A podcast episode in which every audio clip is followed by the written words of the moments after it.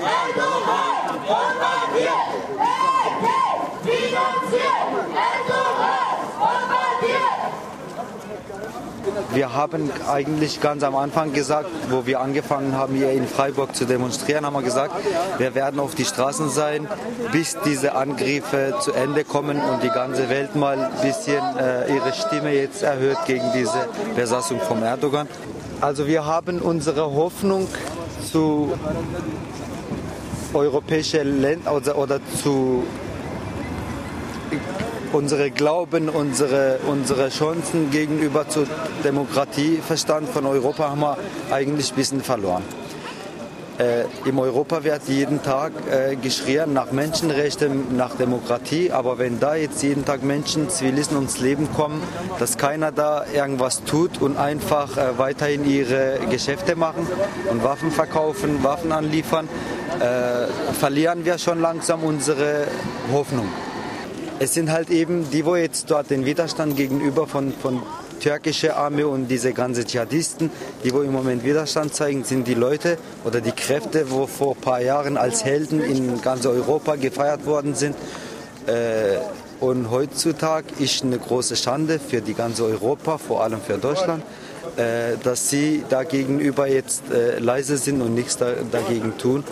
Aber wie gesagt, wir werden auf die Straßen bleiben. Wir werden unsere, wir werden den Widerstand in Afrin, wo im Moment gezeigt wird, werden wir jeden Tag hochschreien auf die Straßen, dass die Menschen, weil wie gesagt, unsere Hoffnung gegenüber zu Städte haben wir schon verloren, aber wir haben die Hoffnung, dass die demokratische Menschen geben, dass, dass da Menschen auf die Straßen geben, wo für Menschenrechte jeden Tag kämpfen.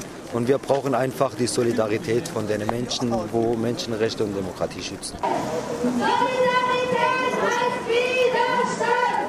Statt dem Faschismus in jedem Land! Solidarität als Widerstand! Statt dem Faschismus in jedem Land!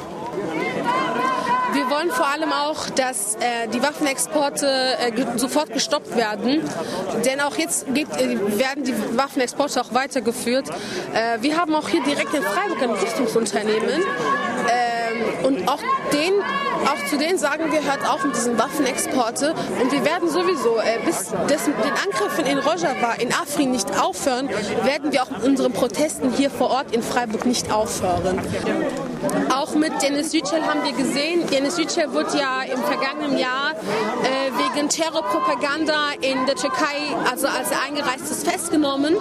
Ähm, vor, einer, einer kurzen Zeit wurde er wieder entlassen, aber mit dem Hintergrund, dass der deutsche Staat dem türkischen Staat wieder Waffen exportiert. Solidarität mit Rojava! Weg mit dem Verbot der PKK! Solidarität mit Rojava! Weg mit dem Verbot der PKK! Die Situation, dass es ja heute auch diese Demo in Berlin gibt. Ne? Und Freiburg und Berlin ist eine größere Strecke und dann ist die Mindestsolidarität hier in Freiburg auf der Straße zu stehen. Es geht ja schon darum, um diese Invasion, was jetzt praktisch das türkische Militär in Rojava oder Nordsyrien macht.